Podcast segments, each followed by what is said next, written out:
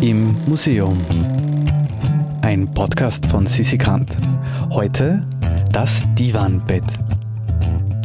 Wer sich ein Tiny House einrichten will, ist in der heutigen Folge genau richtig. Katharina Hövelmann zeigt uns nämlich im Musa eine, naja, man könnte sagen, Ausziehcouch, die für eine Einraumwohnung in den 1920er Jahren entworfen wurde. Und das in der Ateliergemeinschaft von Friedel Dicker und Franz Singer entworfen wurde.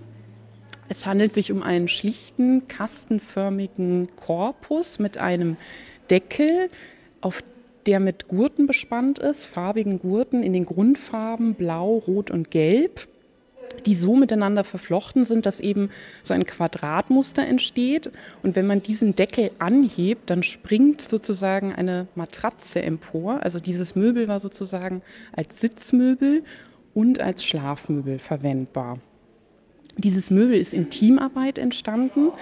Friedel Dicker können diese Gurten zugeschrieben werden, denn sie hatte die Textilklasse an der Wiener Kunstgewerbeschule besucht und die Weberei am Bauhaus. Leopoldine Schromm hat an diesem Scherenmechanismus getüftelt. Das war eine Mitarbeiterin in diesem Atelier. Und das war eben eine von sehr vielen Mitarbeiterinnen in diesem Atelier. Und diese Mitarbeiter hatten eben immer alle auf der Technischen Hochschule der heutigen TU studiert. Das heißt, die haben sozusagen das technische Know-how in diese Ateliergemeinschaft eingebracht, weil Friedel Dicker und Franz Singer waren eben künstlerisch handwerklich ausgebildet. Sie brauchten also sozusagen diese Kompetenz ihrer Mitarbeiter, um auch diese Möbel zu, zu konstruieren.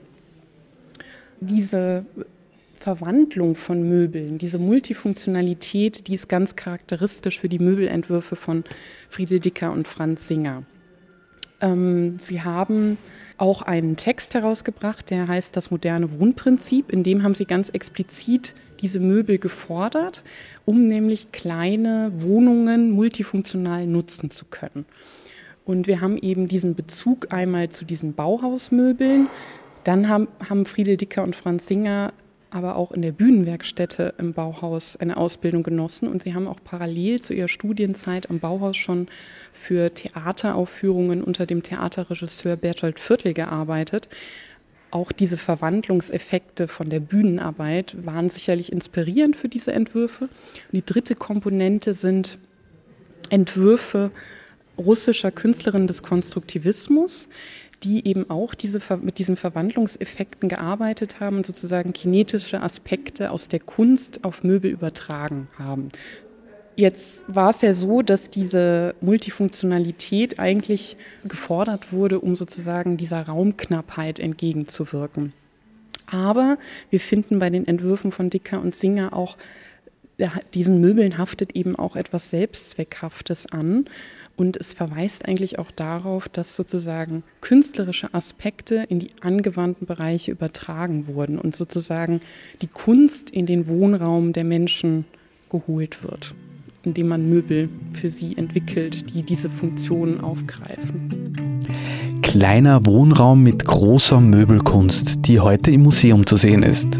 Wer sich weiter inspirieren möchte, wir stellen euch einen Link zum Grundriss dieser Einraumwohnung in die Shownotes.